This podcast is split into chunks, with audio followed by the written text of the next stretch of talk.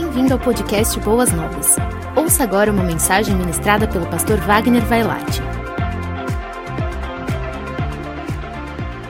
É a respeito do autoexame, daquele poder inacreditável que a pessoa tem de examinar o seu próprio coração. Todos nós necessitamos muito desse autoexame.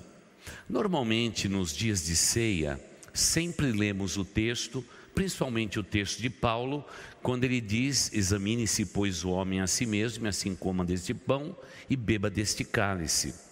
Mas esse autoexame, ele é muito importante, como se fosse um checklist na nossa vida, para a gente poder fazer um risquinho e dizer: Eu cumpri isto nesse ano de 2021, apesar de tudo, eu consegui alcançar os meus objetivos. Mas não somente isto, de coisas externas da nossa vida. Nós precisamos, sabe fazer o que? Nós precisamos examinar muito os nossos próprios corações.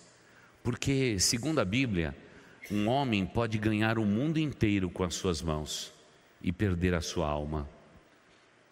E se isso é possível no reino de Deus, todos nós temos que, mais do que nunca, sempre praticar a boa prática do exame pessoal para que possamos ser pessoas melhores. A Bíblia não deixa dúvida a respeito disto. Veja comigo, por exemplo, que está escrito em Jeremias capítulo 17, os versículos 9 e 10. Jeremias 17, versículos 9 e 10. Você que nos assiste pela internet, eu estava agora mesmo ali, não é?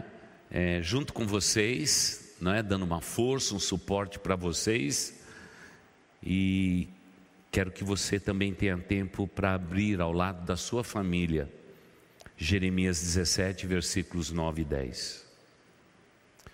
Nos diz assim a palavra do Senhor. Assentados como estamos, com toda a reverência, vamos acompanhar a leitura do texto. O coração, e a gente poderia dizer humano, o coração é mais enganoso do que qualquer outra coisa, e a sua doença é incurável. Quem é capaz de compreendê-lo? E aí vem a resposta: Eu sou o Senhor, o nosso Deus, que sonda o coração e examine a mente para recompensar a cada um de acordo com a sua conduta, de acordo com as suas obras. Jeremias 17, versículos 9 e 10. Amém. Me parece que examinar as nossas atitudes, tudo aquilo que nós praticamos na nossa vida é um bom hábito. E para a gente fazer isso, a gente não pode deixar acumular. É por isso que você tem que amar o seu travesseiro. Porque o seu travesseiro é o grande auxiliar diário de você examinar as suas atitudes. Toda vez que a gente vai deitar, a gente reclina a nossa cabeça, é momento de descanso. Eu sei que algumas pessoas dormem imediatamente, é um hábito, mas se você não é assim, isso é importante que você faça. Você tem que dar uma repassada no seu dia, não é? Se recordar do dia que você teve.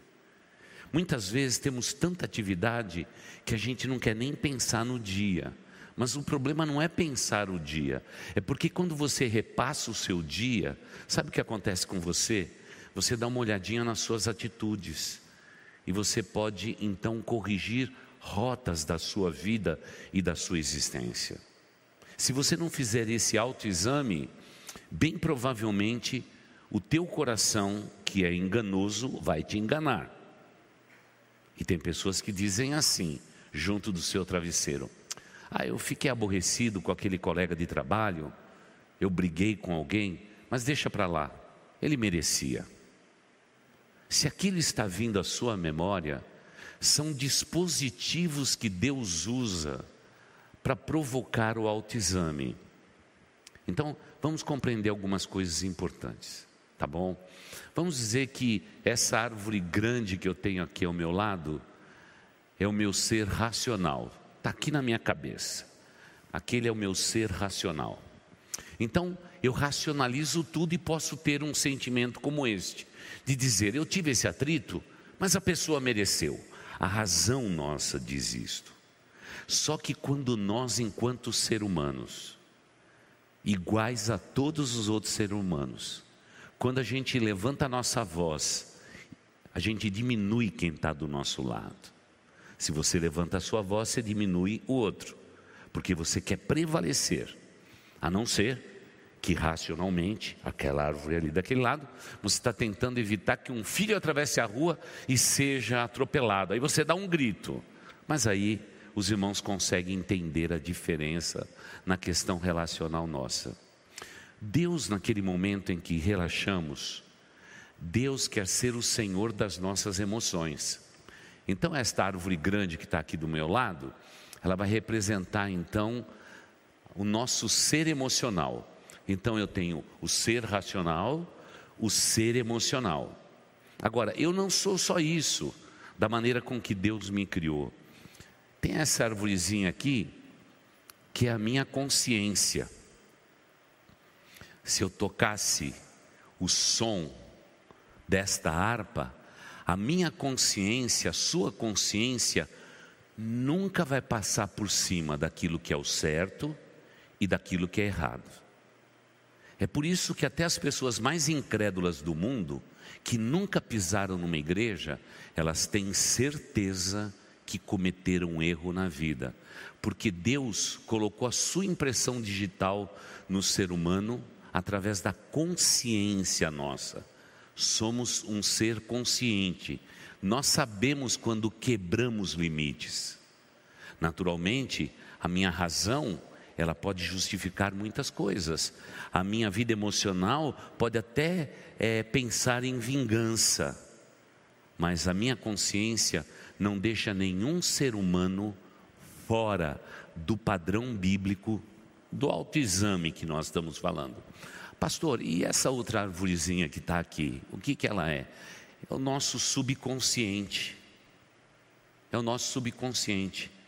Tudo aquilo que nós não aceitamos na vida, Deus não providenciou um lugar para essas coisas estarem. Alguém me ofendeu, alguém me feriu, alguém me traiu, alguém me abandonou. Quando isso acontece e nas minhas emoções eu não aceito isso, isso me revolta, isso me magoa, isso me fere, eu coloco numa caixinha d'água uma caixinha d'água, que é, na verdade, o nosso subconsciente. E lá elas ficam. É por isso que quando eu vou dormir, eu preciso fazer esse exame das minhas atitudes, preciso fazer o exame dos meus desejos, preciso fazer o exame das minhas fraquezas e do domínio do meu pensamento porque o ser humano tem pensamentos de amor, de ódio, de raiva, eles estão lá embutidos na gente. Quando eu reclino a minha cabeça, eu tenho o poder de fazer o autoexame. E se eu tiver discernimento do que é racional, o que é emocional, o que minha consciência está dizendo, trazendo a flor da pele ou trazendo à minha mente determinados assuntos, se eu aceito, aceito. Se eu rejeito, por causa da dor e da tristeza, a gente coloca ali no subconsciente. Mas vamos dizer que esse meu personagem, ele não é muito cuidadoso com as suas emoções. Ele ele deita e dorme imediatamente, nem faz um autoexame. Então, o que é que Deus faz por nós? A Bíblia diz que enquanto o justo dorme, Deus trabalha no coração dele. Ele está falando da subconsciência. Muitas vezes vem o sonho, e o sonho não tem nem pé nem cabeça, mas tem motivo de ser. Você discute com seu marido, mas ele está com a voz do pastor Wagner. Não tem sentido. Negócio complicado, não é? Você sonha com um amigo que na verdade está brigando com você, mas é o teu melhor amigo. Esses sonhos, eles não têm sentido. É óbvio que Deus pode atuar nesta área, trazendo sonhos que tragam revelação para você. Deus pode atuar nesta área. Nenhum ser humano tem o poder de atuar nessa área.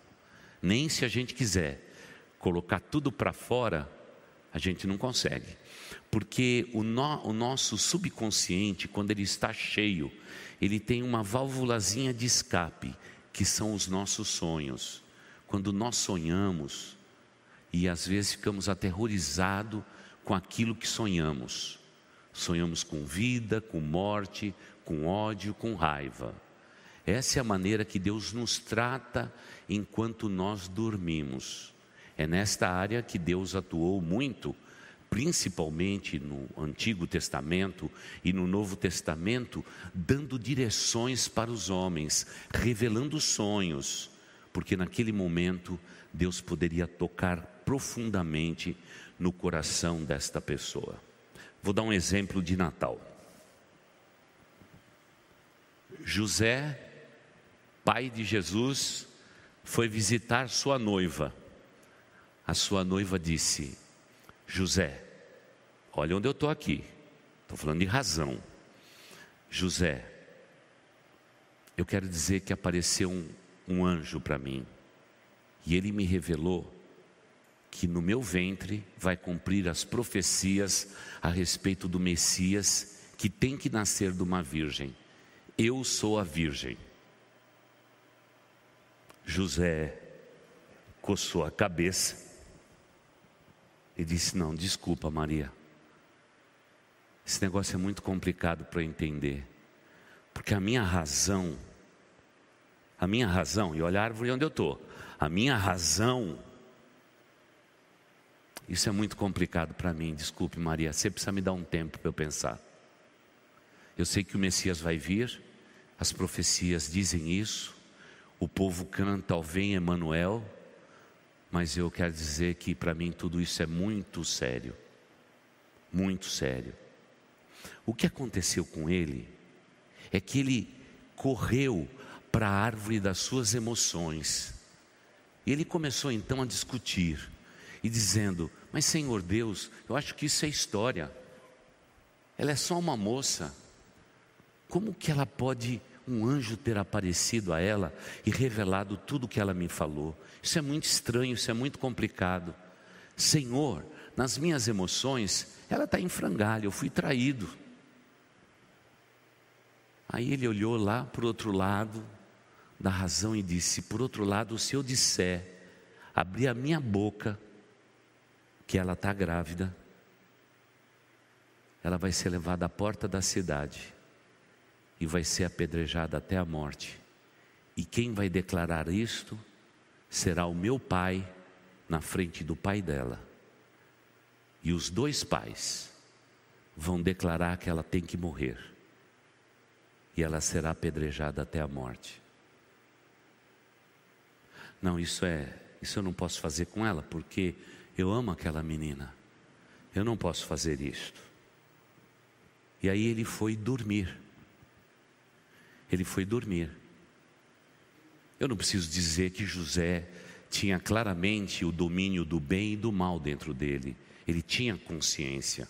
E foi a consciência dele que colocou ele racionalmente, emocionalmente, a dizer: Eu vou deixar Maria secretamente. Então, fazer assim. Olha o plano dele. O pai e a mãe de Maria pega Maria e leva para a cidade dos seus parentes. Ela vai passar nove meses lá, não é? Quando o bebê nascer, então eles vão doar o bebê e ela vai voltar e vai estar tudo certo. Quando a Bíblia diz que intentou deixá-la secretamente, não era um plano assim rápido demais. Ele pensou tudo direitinho. Ele voltou de novo para o lado racional e disse: se eu deixar Maria secretamente, não abrir o bico para ninguém, a família vai enrostir ela, vai levar ela embora, ela vai ter um bebê, e quando alguém tem um bebê fora do casamento, o bebê deve ser doado. Um dos parentes vai adotar. E aí está tudo certo comigo. Então agora, ele vai dormir ele vai dormir.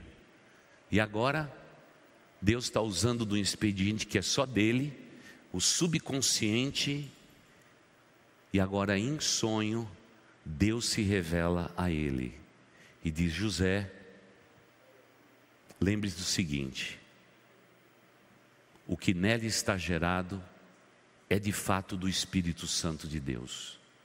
Ela vai dar a luz e você vai colocar o nome do menino, Jesus, porque ele será o Salvador de todo o povo de Israel. E agora veja só, quando ele despertou do sonho, quando ele despertou do sonho, ele disse: Espera aí. Um anjo falou com ela, olha a razão de novo. Ele estava aqui, mas ele vem para cá. E ele diz: Olha, um anjo falou com ela e um anjo apareceu para mim em revelação em sonho, confirmando o que ela disse: o que está no ventre dela não é de nenhum rapaz, é do próprio Deus. O Espírito Santo de Deus a fecundou e ela vai dar à luz. E agora, ele, nas suas emoções, José, nessa história de Natal, ele diz assim: Senhor Deus, eu sou uma pessoa muito pequena para cuidar do filho de Deus. Por que, que o Senhor me escolheu? É a emoção dele falando com ele. E ele diz: Eu vou fazer o que é certo. E a Bíblia diz que ele foi recebeu Maria como sua mulher e disse: Nós estamos juntos nisto. Deus falou a você, Deus falou a mim, Deus tocou no meu coração, Deus tocou no seu coração, por isso, o que está no seu ventre não é de homem nenhum, mas é o próprio Cristo de Deus, o redentor do mundo. Glória a Deus mesmo, meu irmão. Louvado seja Deus. Nós estamos falando da mente, mas nós estamos falando do Cristo de Deus, irmãos. E agora, irmãos, imagine por que que José viveu tudo isso? Porque José é igualzinho a nós. Quantas pessoas chegam para mim e dizem assim, pastor, olha, é o seguinte, eu tenho aquele negócio, o negócio está indo bem, apareceu um camarada que na verdade está me dando um dinheirão para assumir o meu negócio e ser o meu sócio. Eu falei assim: você pensou direito, você pensou direito. Ele diz assim: não, pastor, me dá um tempo para eu pensar, eu vou pensar. Quando a gente sai da razão, a gente pula para outra árvore, lá das emoções, e diz: puxa vida, com esse dinheiro na mão, eu vou poder ficar um pouco rico. Eu sempre, eu sempre soube que eu era um cara inteligente, ia montar um negócio grande, o negócio está dando dinheiro, agora vai dar mais dinheiro, porque esse camarada é fantástico. Não, eu vou aceitar. Chega em casa e diz para a mulher que a sociedade é um milhão de reais. A mulher já logo nas emoções dela vai dizer: pega logo porque a gente muda de casa. Essa casa ficou pequenininha. Nós vamos ter um carro zero. O pessoal lá da igreja Boa Nova vai ficar com uma inveja. Você percebe como nós somos nas nossas emoções? E aí a gente comete os grandes erros da nossa vida, entre razão e emoção. E aí vem o nosso Deus e diz assim: Queridos, o coração do homem é mais enganoso do que tudo que existe no universo. Quem pode compreender o coração do ser humano? Agora ama, daqui a pouco odeia. Gosta, amanhã não gosta. Hoje está no altar se casando, amanhã está brigando e batendo na mulher.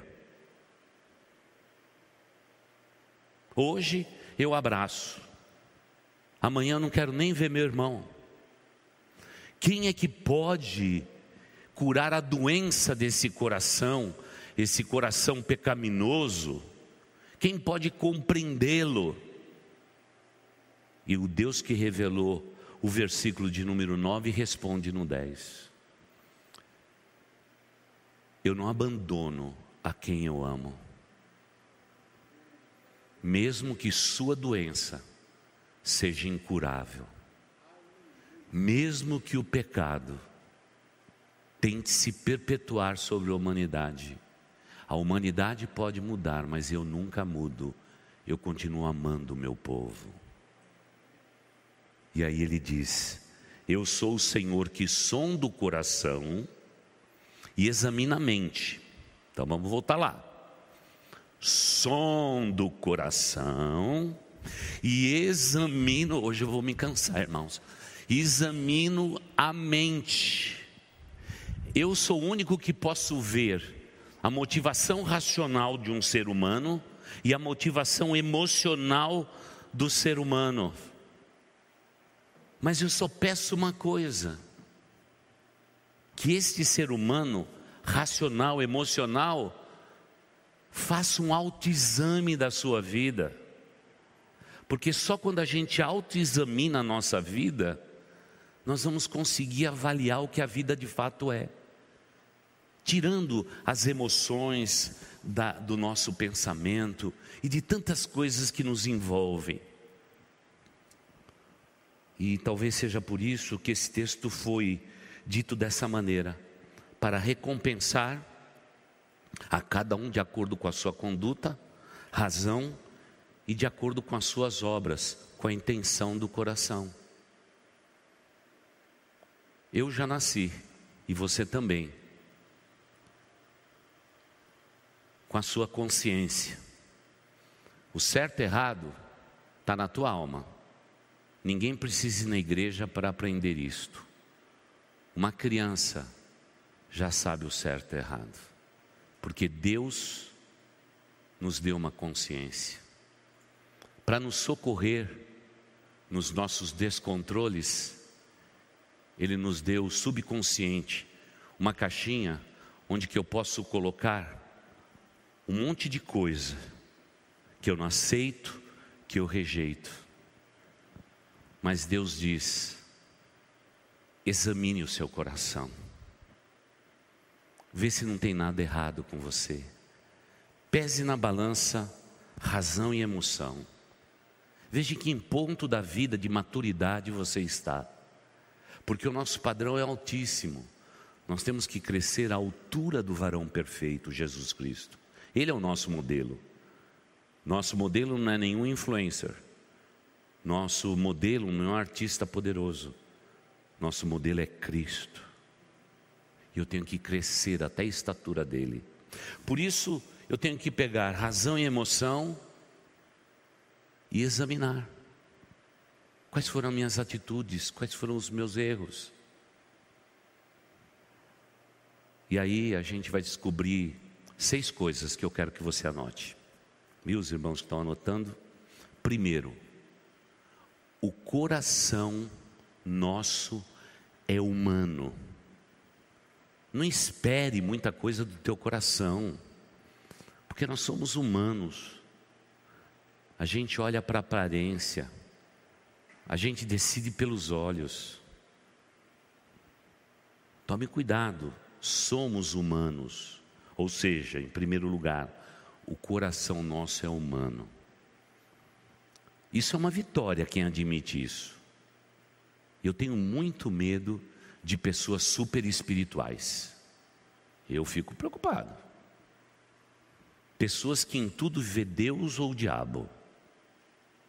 Eu já tive muitas ovelhas assim. O que dava certo era Deus, o que dava errado era o diabo. Eu fiquei imaginando que muitas vezes o diabo dizia: Pastor, não fui eu. Foi ele, foi ele, não é?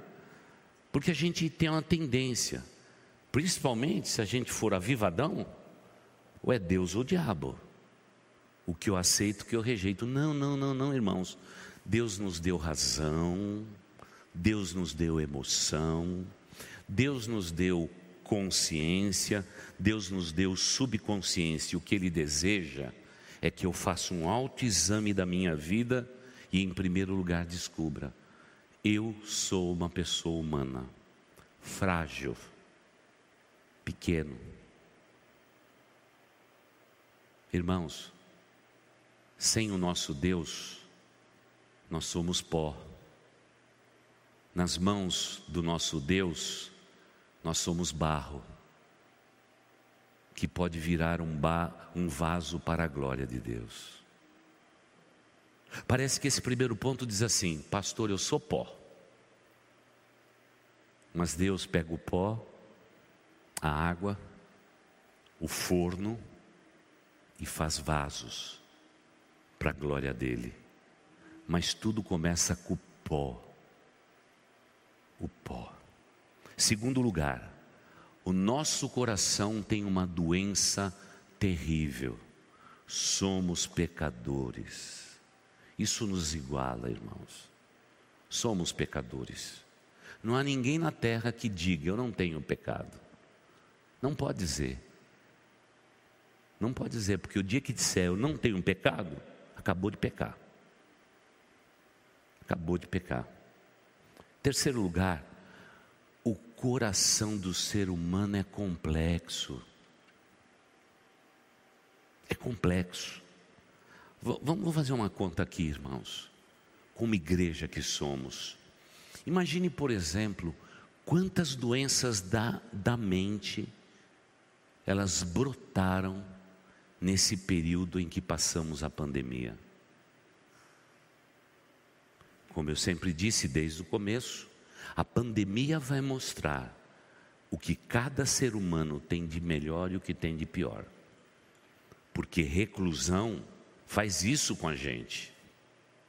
Por isso, repito de novo daqui, que a maneira mais punitiva que nós encontramos para punir um delinquente, um bandido, um assassino, um ladrão, um terrorista, é aprisioná-lo. Agora imagine colocar, quem sabe, por quatro, seis, oito, dez meses a humanidade inteira presas dentro dos seus próprios lares. Sabe o que aconteceu conosco? O coração nosso é tão complexo que hoje, mesmo sabendo que existe vacina, que eu já fui vacinado, primeira, segunda, terceira dose, eu já fiz tudo isso, a gente amarga do lado de cá na vida dizendo: Senhor, como a nossa mente, ela, ela é um labirinto. Quantos sentimentos eu tenho na minha vida, quantas reações e contra-reações eu tenho vivido e experimentado na minha vida. E aí se acumula na humanidade os problemas mais emocionais, porque o coração, e a Bíblia quando fala de coração, fala de mente. Quando fala de mente, fala de coração. Mente e coração, emoções estão realmente em frangalhos na vida de muitas pessoas. Pessoas que eram bem equilibradas, racionalmente equilibradas, mas depois de um período longo de pandemia, tentaram tirar as suas vidas, decidiram tomar remédio só para dormir, para fugir de alguma coisa. Depressão, angústia, perplexidade, tristeza profunda, tudo isso aflorou no coração. Por quê? Em terceiro lugar, o coração do ser humano é complexo. Eu fico imaginando o trabalho de psicólogos e psiquiatra e a demanda que vai haver nesse tempo de pós-pandemia. Quais são as responsabilidades da Igreja de Cristo Jesus? A demanda dos pastores que sentam nesse quadradinho aqui com as suas esposas, tendo que atender, atender, atender, atender, atender, atender, atender. Não tem jeito, é sem parar tudo cresceu, a demanda explodiu. Por quê? Porque o coração do ser humano é complexo. Quando ele é amordaçado, quando ele fica preso, o ser humano explode por dentro, de uma maneira que a gente não sabe explicar. Mas existe uma esperança, segundo esse texto que lemos. Aquele que diz, Eu sou o Senhor que conhece o seu coração, ele pode nos ajudar. E aí, pastor, como que Deus nos ajuda nas questões emocionais? Ou nas questões racionais? O que Deus faz, Ele deu a Sua palavra. Nós temos que ler, temos que absorver, porque só assim Deus pode nos ajudar. A gente tem que estar nos cultos, a gente tem que ouvir mensagem, aquilo que Deus está colocando no coração de outras pessoas para abençoar o nosso coração. Então eu tenho que estar atento a tudo isso. Então eu preciso ouvir, eu preciso ler a Bíblia, outros livros que Deus tem usado homens para escrever nesse tempo, para falar o nosso coração, para disciplinar o nosso coração. Ou seja, a intenção de Deus é sempre ajudar a quem Ele ama. Então existe solução, obviamente, e a gente pode ter certeza disto. Por outro lado, Deus é o único que entende o coração humano. Só Deus tem resposta para o ser humano. Tanto é que os grandes reavivalistas, quando o reavivamento começou a se irromper na Europa, depois nos Estados Unidos e Canadá, os evangelistas daquele tempo, os avivalistas daquele tempo, dizia: Senhor Deus, eu não consigo compreender o que o Senhor está fazendo. Era um poder de multiplicação tão grande, tantas pessoas se convertendo, se arrependendo dos seus pecados, que a igreja não tinha nem como cuidar de todos. Mas houve um desses evangelistas, Dr. Moody. Moody diz o seguinte: Eu agradeço ao Pai por existir Jeremias 17, versículo 9 e 10 porque aquilo que eu não compreendo e não entendo, Deus entende. O que, que Mundi está dizendo? Aquilo que a minha razão não consegue aquilatar, está no estrito controle de Deus. Aquilo que no meio de tudo aquilo que o Senhor está fazendo na igreja de hoje, através do grande avivamento do tempo de Mude, Ele diz: Meu coração está na boca, Senhor mas eu te agradeço por Jeremias. Eu te agradeço por Jeremias 17, 9 e 10. Porque mesmo que as minhas emoções estejam todas abaladas e eu estou cheio de medo, eu quero dizer que o Senhor está no controle de todas as coisas. É como se Deus dissesse: Eu criei vocês assim, de maneira racional, de maneira emocional, eu impregnei na alma de vocês a consciência, o certo e errado está lá, desde que um bebezinho respira, e quando as coisas fugirem do controle, sua razão e a sua emoção não conseguir cuidar, você tem o subconsciente. E quando você for dormir, eu trato disso e cuido de vocês. Aquilo que vocês não aceitam. Então só Deus pode nos ajudar, só Deus nos entende.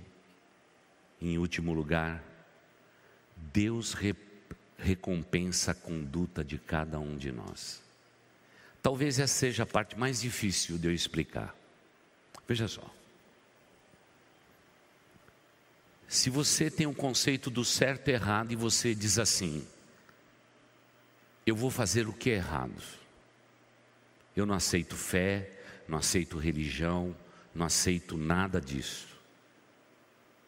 Olhando para a igreja, olhando para as escrituras, ouvindo de Deus, a minha razão diz que eu vou ser feliz sozinho e vou fazer a carreira solo da minha vida.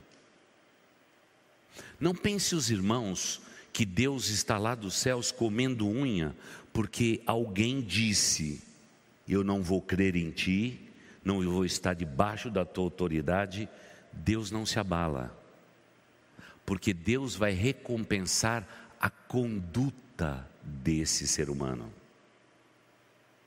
Agora, quando eu passar para o lado de lá, eu tenho até medo de passar do lado de lá, porque é a parte mais difícil para nós que somos cristãos.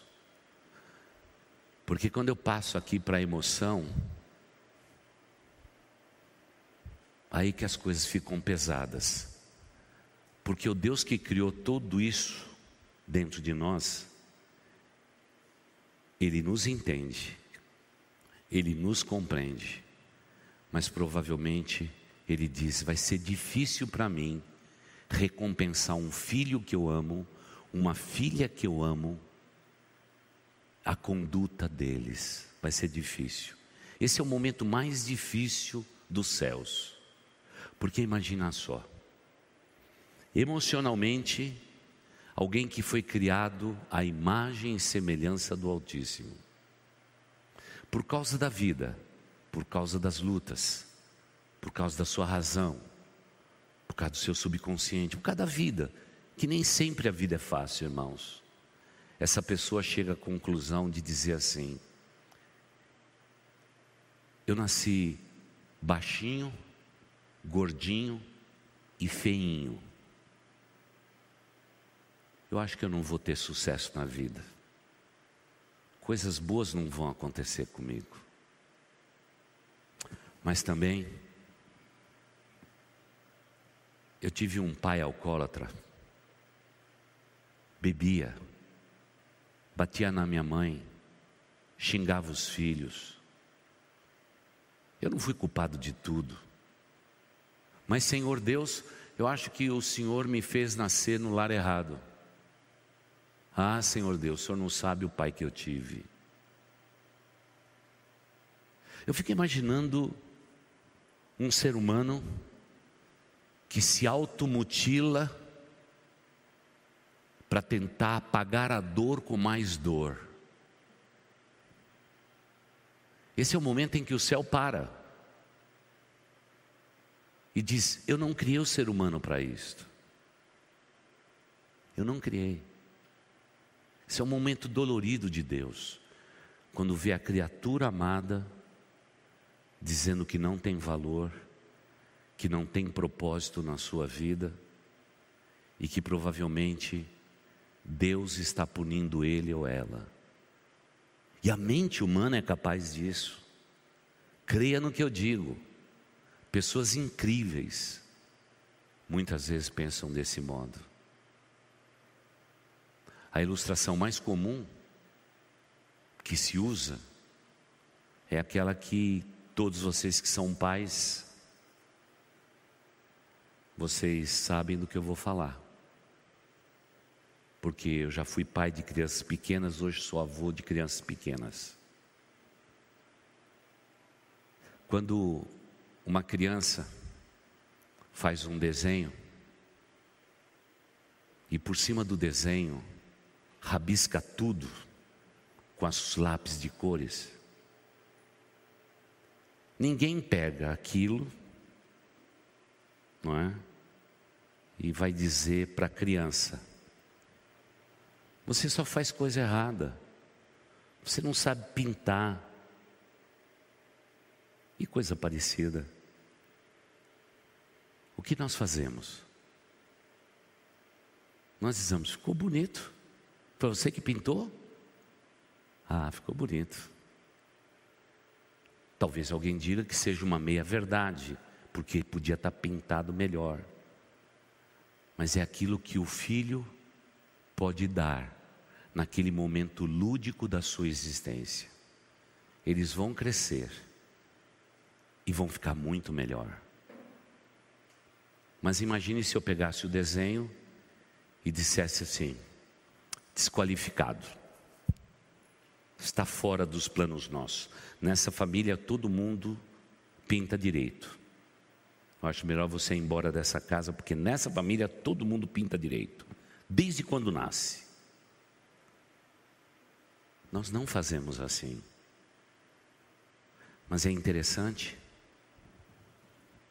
que a mente de um ser humano pode dizer: Senhor, o Senhor errou em mim, eu não tenho beleza, eu não tenho altura eu não tenho capacidade, eu não consigo, eu sou um fracasso. Meu avô falava isso, meu pai falava isso, e de fato eu sou um fracasso. Eu não sirvo para nada. Ah, queridos irmãos, é nesse momento que Deus diz: Eu te dei uma razão, eu te dei uma emoção, eu te dei uma consciência, eu te dei uma subconsciência para cuidar de você e para fazer de você uma pessoa equilibrada. Uma pessoa que não seja só razão, mas também não seja só emoção. Uma pessoa equilibrada.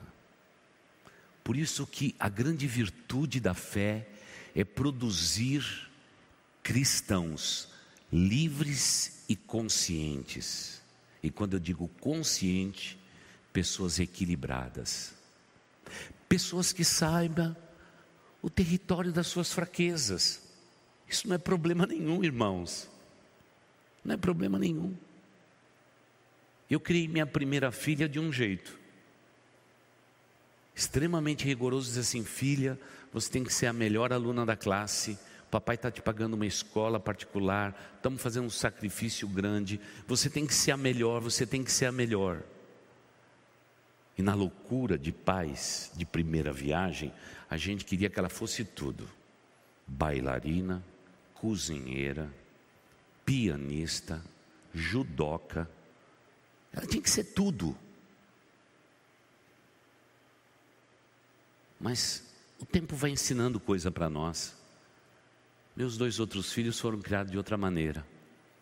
Eu sempre investi na virtude deles.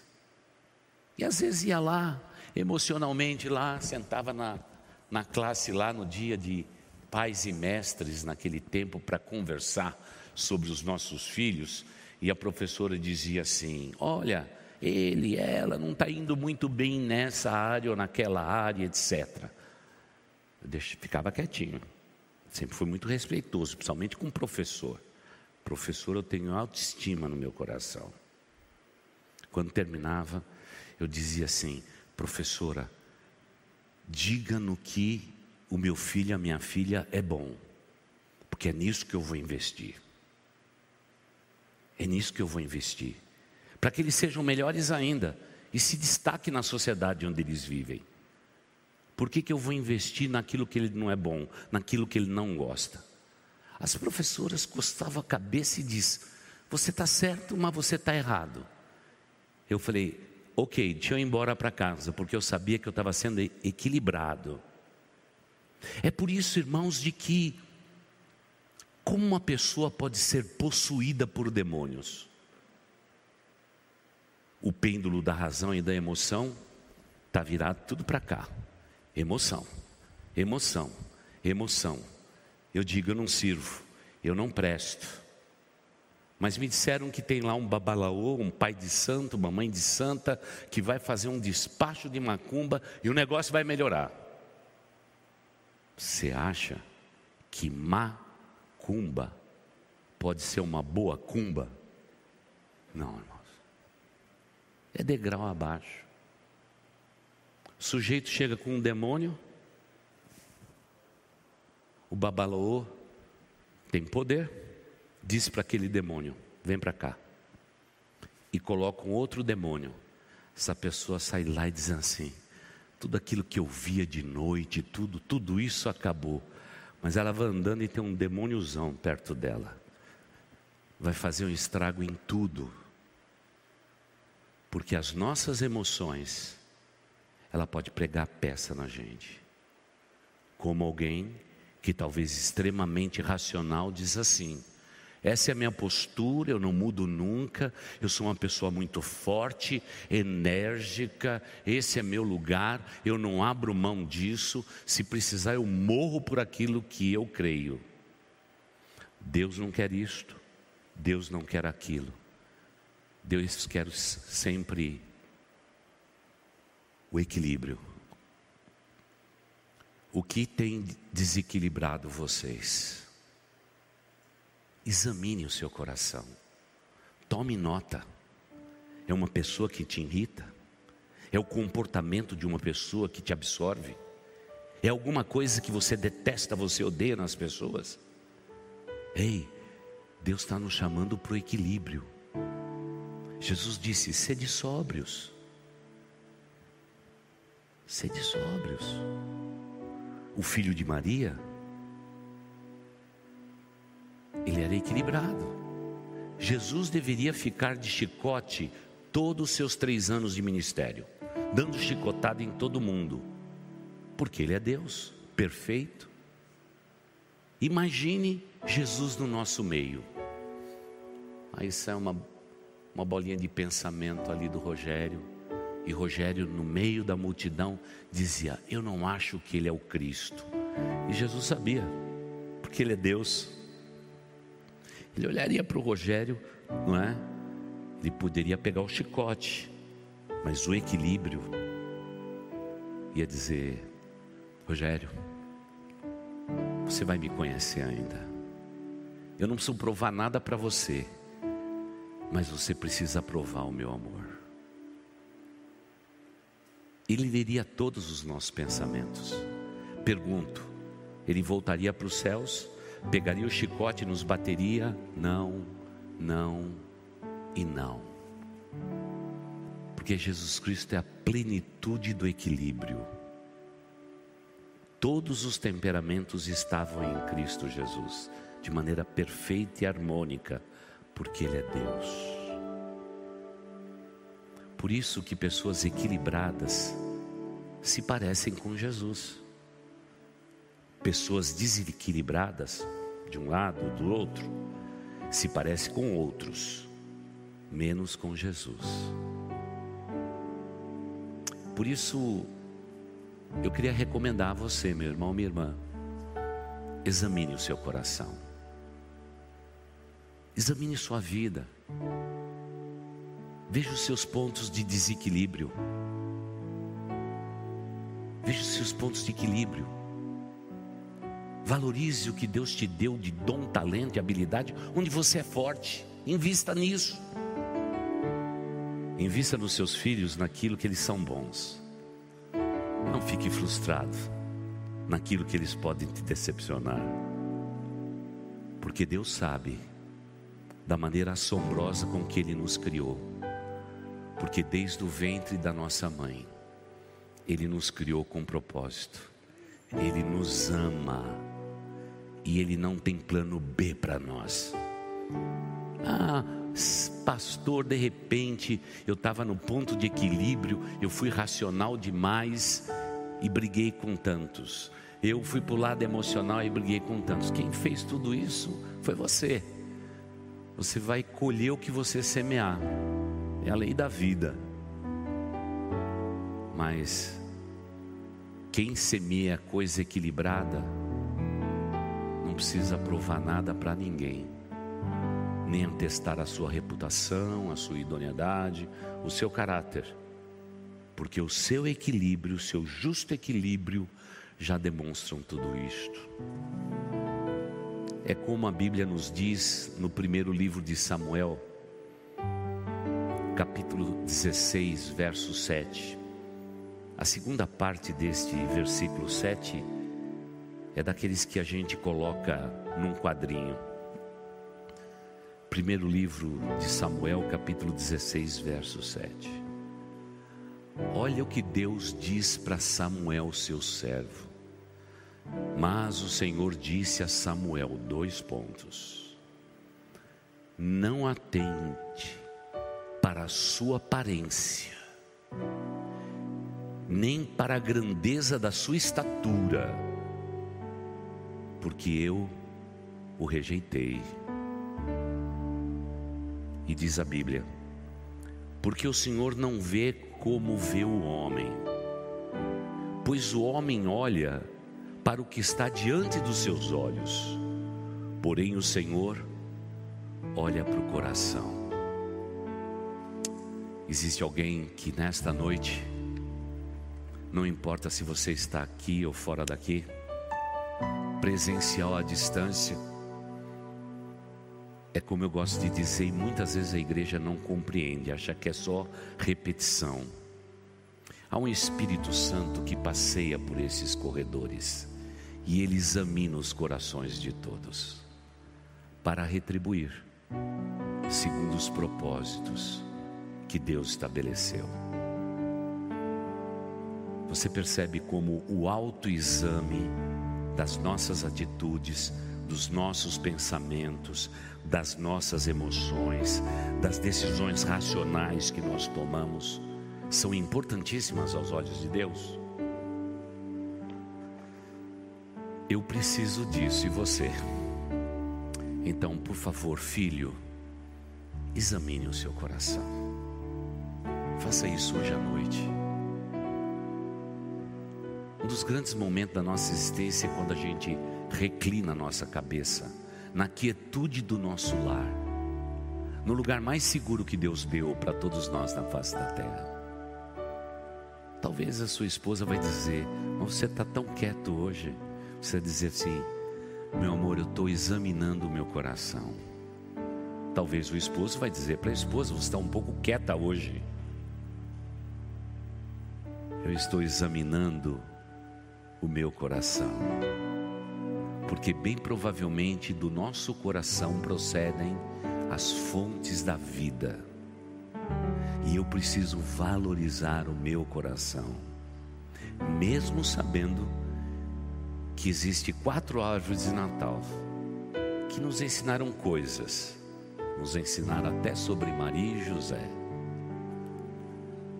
Mas eu vou concluir dizendo que um dia os religiosos tentaram apanhar Jesus Cristo em uma pegada muito forte. Eles se juntaram e diz: "Hoje Jesus será condenado". E perguntaram: "Mestre, é justo Roma cobrar impostos tão pesados?" E é justo o povo escolhido de Deus estar debaixo desse jugo e pagar tão pesados impostos?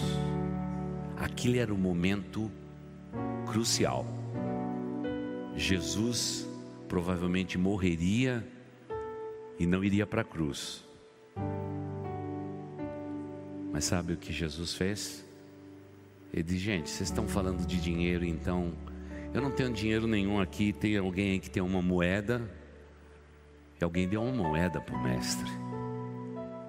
Ele diz: De quem é essa esfinge e de quem é esse rosto? Todo mundo disse: É de César. E Jesus pegou a moeda e jogou de volta na direção do fotógrafo. Pega aí o fotógrafo. Ok. Obrigado, Edson. E ele diz: Povo meu, dai a César o que é de César e dá a Deus o que é de Deus. 100% equilíbrio em uma só ilustração. Esse é o Cristo que eu sigo. Este é o Cristo que você segue. Qualquer desequilíbrio não combina com você. Não combina comigo. Que Deus nos abençoe.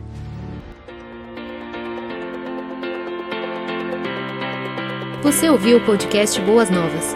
Não se esqueça de seguir nosso canal para ouvir mais mensagens que edificarão a sua vida.